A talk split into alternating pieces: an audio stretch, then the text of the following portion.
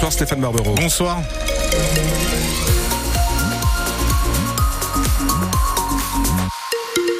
On va faire un point avec Serge à la préfecture, à la cellule de vigilance routière, car euh, il y a des, des, des, petits soucis du nouveau, en tout cas sur la route, hein, Serge. Oui, tout à fait. Nous avons un accident sur l'autoroute A25 en direction de Dunkerque, à hauteur de Enchiran-Web, hein, même à hauteur du radar.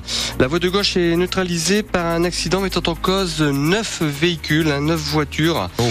Et donc la circulation se fait uniquement sur la voie de droite, ce qui entraîne pour le moment un bouchon de 6 km dans le sens Lille vers Dunkerque. Vous êtes dans les bouchons bien avant Séquedin et jusqu'à Enchiran-Web. Et dans l'autre sens, eh bien, nous avons 4 à 5 km de bouchons de curiosité, hein, puisque ça commence à hauteur de la chapelle d'Armentières et ça s'étire jusqu'au vis-à-vis de cet accident. Donc soyez prudents et si vous le pouvez, remettez votre départ en direction de Dunkerque, parce que 9 véhicules, ça va pas être facile à enlever immédiatement. Et je vois que tout s'est engorgé, c'est très très rouge, hein, notamment sur la 25, mais pas que. Donc merci d'avoir prévenu tout le monde, Serge. À tout à l'heure. Je vous en prie à tout à l'heure. On Oui. fait un petit point si vous souhaitez en sortie de journal, si vous êtes disponible.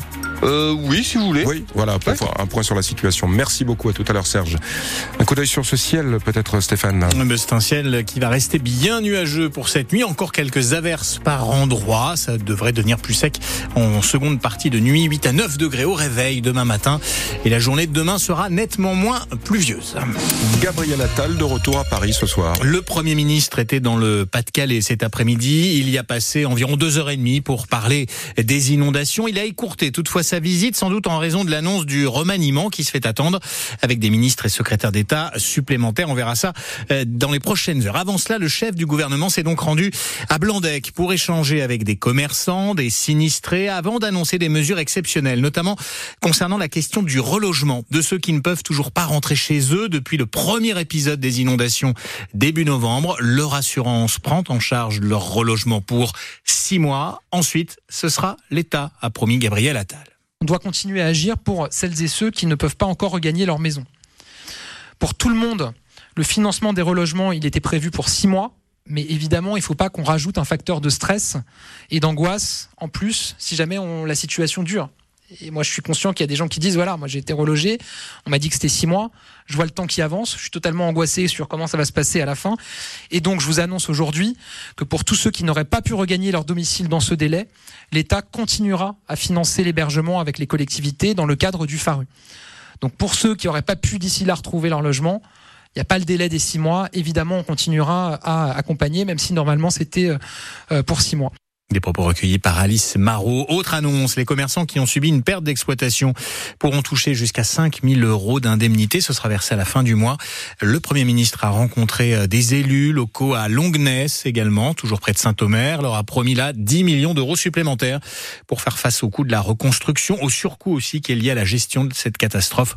Tout cela s'ajoute à une première enveloppe qui était de 50 millions d'euros. On reviendra demain matin sur ces inondations à répétition dans le Pas-de-Calais. Comment y mettre fin avec notre invité François de Coster, le maire de Saint-Omer, chargé d'une mission pour prévenir ces inondations en s'inspirant de ce qui se fait déjà chez nos voisins, les Belges, les Néerlandais. Il se rendra justement demain dans la région de Bruges. Et puis j'ajoute un dernier point sur la situation sur la Canche, qui est en alerte orange crue. Ce bassin de la Canche où l'eau va continuer de monter dans les heures à venir, mais sans atteindre le record euh, historique du mois de novembre dernier. On y reviendra à la fin de ce journal avec la météo. Une intoxication au monoxyde de carbone. Ça s'est passé à Carvin à la mi-journée. Une femme âgée de 37 ans et son bébé de 6 mois ont été euh, intoxiqués dans leur appartement. Ils ont dû être hospitalisés.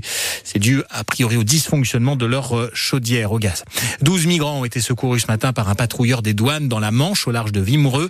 Ils ont appelé à l'aide alors qu'ils tentaient de gagner l'Angleterre, mais d'autres migrants qui étaient à bord ont refusé l'aide des secours. Le navire français les a néanmoins suivis sans les contraindre à monter à bord, ce qui aurait été trop dangereux. Ils ont ensuite passé, euh, les secouristes français, le relais aux gardes-côtes britanniques. Les cours reprendront demain dans quatre lycées de Lens et Salomine qui sont restés fermés aujourd'hui suite à des menaces d'attentat. Un mail avait été envoyé via l'ENT, l'espace numérique destiné aux élèves, aux parents et aux profs. Il s'agit des lycées Robespierre, Béal et Condorcet à Lens et le lycée La Peuplerée à Salomine. Cinq hommes sont jugés depuis ce matin à Lille pour avoir détourné l'argent des fidèles de la mosquée de Villeneuve d'Ascq. Ils doivent répondre devant le tribunal correctionnel de Lille d'abus de confiance, de tentatives d'escroquerie et de blanchiment d'argent. Les faits se seraient produits entre 2019 et octobre dernier, des faits que nient ces cinq prévenus à la barre. Ils ont affirmé ne pas comprendre la raison de leur présence devant le tribunal, Roman Porcon. Oui, le président du centre islamique réagit avec émotion. On me reproche un abus de confiance alors que j'étais au service de mes fidèles. Notre objectif n'était pas de faire de l'argent. Alors quand le président l'interroge sur les bilans tronqués, il explique avoir repris cette association en 2001. À l'époque, il n'y avait rien, pas de comptabilité.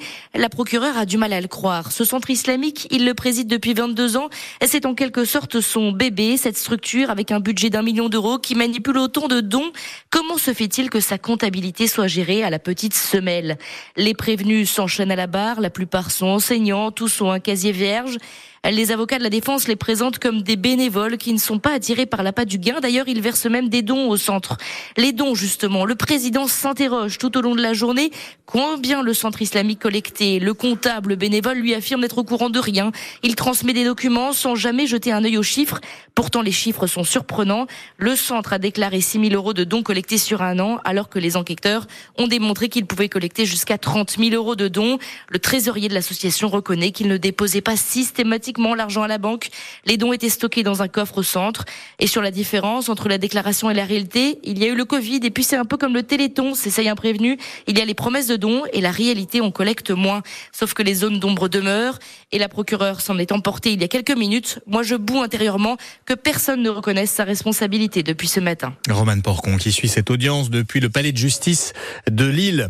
L'assurance maladie se dit prête à augmenter le tarif de la consultation chez les médecins généralistes à 30 euros c'est 26,50 euros aujourd'hui, mais en échange, elle demande des évolutions aux praticiens pour assurer une meilleure santé à la population. Les derniers huitièmes de finale de la Coupe de France de football. Ce soir, Monaco joue FC Rouen à 20h45. Et puis les dernières places pour les Jeux Olympiques et Paralympiques de Paris 2024, elles sont en vente depuis ce matin. Il en reste pour les tournois de handball et de basket qui vont se dérouler dans la région au stade Pierre-Mauroy de Villeneuve-d'Ascq avec un prix de départ par exemple à 50 euros pour un match de poule en basket féminin. Le Festival des Nuits Secrètes à Aulnoy-Emery fait de nouvelles révélations sur sa programmation pour l'été prochain. Une quinzaine de nouveaux noms d'artistes ont été dévoilés ce soir, dont un groupe de rock français euh, bien connu, Chaka Ponk.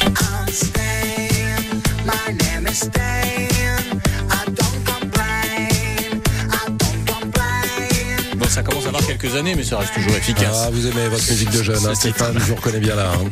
Et Chaka Ponk qui vient s'ajouter à Phoenix ou encore Louise Attaque, également le groupe lillois La Daniva. Très bien, La Daniva. Ce sera tout à fait du 12 au 14 juillet, les nuits secrètes d'Aulnoy-Emery.